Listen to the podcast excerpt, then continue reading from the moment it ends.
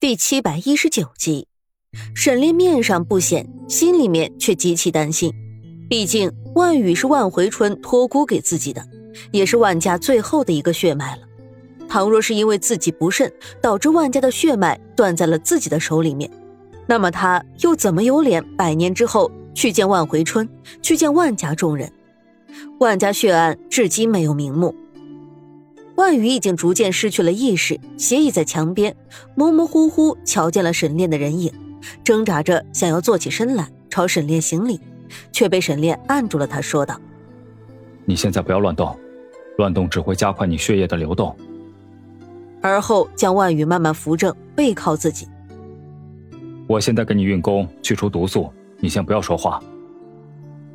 万宇嘴角微微有些上翘，沈爷爷。我不后悔，我只恨恨我自己没有能力护住真真。他记得很多事情，其实家破人亡的时候，纵然还小，但是却记得很清楚。午夜梦回的时候，浓重无比的血腥气味，他无数次在梦魇之中惊醒过来，冷汗阴湿了衣服。那时候他也是这样恨，恨自己没本事、没能力为家里的人报仇。万家上上下下。保住他这么个没用的孙子，眼睛微微有些酸涩，背后传来了一阵又一阵的热气。他想，这是沈炼在给自己运功，把毒素逼出来。可是自己就凭靠这样子吗？就这样狼狈一身的在人家手底下讨生活，保不住真真妹妹，不能为家里人报仇。他万语活在这个世间，到底是为了什么？跟着长安叔叔走了这么多的路。见了那么多的风景和人，却不能释怀自己。他活着到底干什么？血气攻心，万羽哇的一声，竟然吐出了一口乌黑的鲜血。沈炼沉声道：“凝神静气，不可胡思乱想，动了心神。正是关键时刻，你要留住自己的命，才能保住想要保住的人。”刘子诺回府之后，便听到了丫鬟们说着今日发生的事情，心头便堵了一口气。女儿从小时候就被全家人娇生惯养的不成样子，满姑苏城再也找不到像她一样泼皮宛如小子一样的姑娘了。虽然婆婆苏月心常劝自己说，咱们这样的人家，本就是鲜花着锦，又不依靠儿女婚嫁、联姻来保住自己的荣华富贵，因此总是在女工针线上宽松一些，不约束她。但是却不想这个丫头。竟然越来越不把这些规矩琐事放在眼里。万宇是万家最后的一丝血脉，倘若因为真真出了什么意外，只怕他这辈子去赎罪都没有办法还得清楚。而此时此刻，万宇正躺在床上，看着绿窗纱外面的杏花，觉得斑斑无赖。听到丫鬟说道：“真真姑娘来了。”万宇听见了，甚至连外套都没来得及披，就想要赶紧站起身来迎接真真。却没想到，珍珍眼睛通红，手里捧着乌黑的托盘，中间白色的瓷碗里面散发着一阵阵的药香和袅袅雾气。你这会儿好些了吗？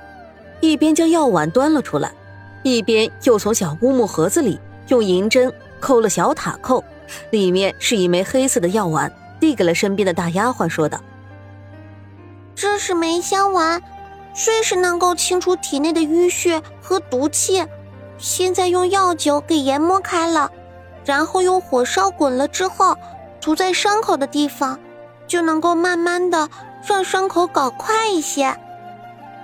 关羽心中安慰，又有些高兴。真真这样在意自己，正听着，又见真真眼圈通红，两颊都带着微微的红色。娘亲和姑姑。都已经教训过我了，都是我不好，非要扯着你带我出来玩。你好好养病，别让我担心了。刚说着，又不知不觉的哽咽的说不下去了，红着眼睛低下头来，一边含着眼泪一边玩，弄着手里的帕子，那种娇俏、疼惜、却羞的样子难以用言语描述。万宇只觉得看得呆了过去。一时间，感动在内心里激荡的来回，就在忘了毒蛇的疼痛，连忙说道：“真真妹妹，别这么说，我没事的，我只是恨自己没能够好好的救了你，害得你受惊不说，还沈真真连忙捂住他的嘴：“你快别说了，是非对错，我心里明白呢。这几日你想吃什么，都尽管说，我会做的，都亲手给你做过来。”到了掌灯的时候，苏月心喝了丫鬟们送过来的松茸竹荪汤，想又吃了几样清爽的小菜，觉得有些积食，就让紫苏扶着自己往春院里走过去散步。暑热的时候，哪怕是到了晚上，也仍旧是闷热的慌。不多一会儿，就开始身上出了一层薄薄的汗气。紫苏打发春阳小丫头回去拿了团扇来，一边让小厮们抬了凉榻在亭子里面，四周都是水汽，反倒凉快一些。他跪坐在苏月心身边，摇着芭蕉扇子。老爷那边谁服侍着呢？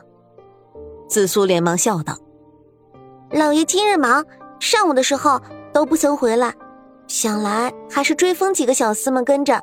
太太若是有什么事，不若打发了人去叫他们，问问今日老爷都在忙些什么。想来他们也是明白人，自然知道如何回话的。苏月心嗯了一声，也不说着人去叫的事情。他的夫君这些年越发沉稳持重，却让他觉得十分安心。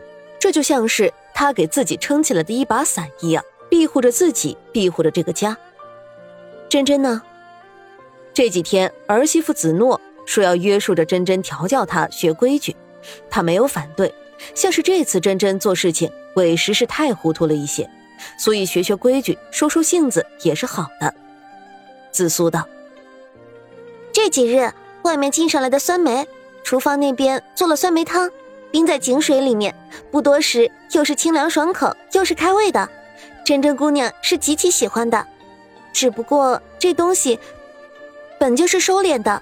少夫人怕她原本积郁了暑气在体内，又吃了太多这些东西，会刺激出病来，因此只准她每日半碗，再不许多吃。苏月心微微笑道：“他考虑的周全，是没错的。”一边指了另一个小丫鬟说道：“你去。”将前些天老爷送过来的玫瑰露子和香膏送过去，说一碗水里面只搁上半勺子的东西，就极好。那也不是什么稀罕玩意儿，你若是喜欢，我就叫人再找了送过来。沈炼不知道什么时候走了过来，接过了紫苏手中的扇子，一边轻轻的给苏月心摇着扇子，一边说道：“你们都推下去吧，我有话跟夫人说。”这几日沈炼总是愁眉不展。苏月心早知道他心里面有事情，想跟自己说，看四下无人，便问道：“你这几日恍惚出神的，到底是为了什么？”沈炼沉声说道：“朝廷里面传了话出来，只怕是不太好了。”他想起小的时候，还常常跟萧天雪、新皇以及九公主一同坐在梅林里煮酒、画青梅。怎么这个时候人的面目却随着时间变得模糊起来？这些事情如果不是身边亲信可靠的人传进来话，他是断不能信的。我这几天听到话说，新帝登基之后力排众难，立了身后无依无靠的萧天雪为后，如今更是越发的盛宠起来。陈将军手握重兵，把守西南，尉迟大夫更是士林之中的表率。这两人的女儿分封二妃。竟然直到现在都没有得到宠幸，这不是活生生的在打这两位老臣的脸吗？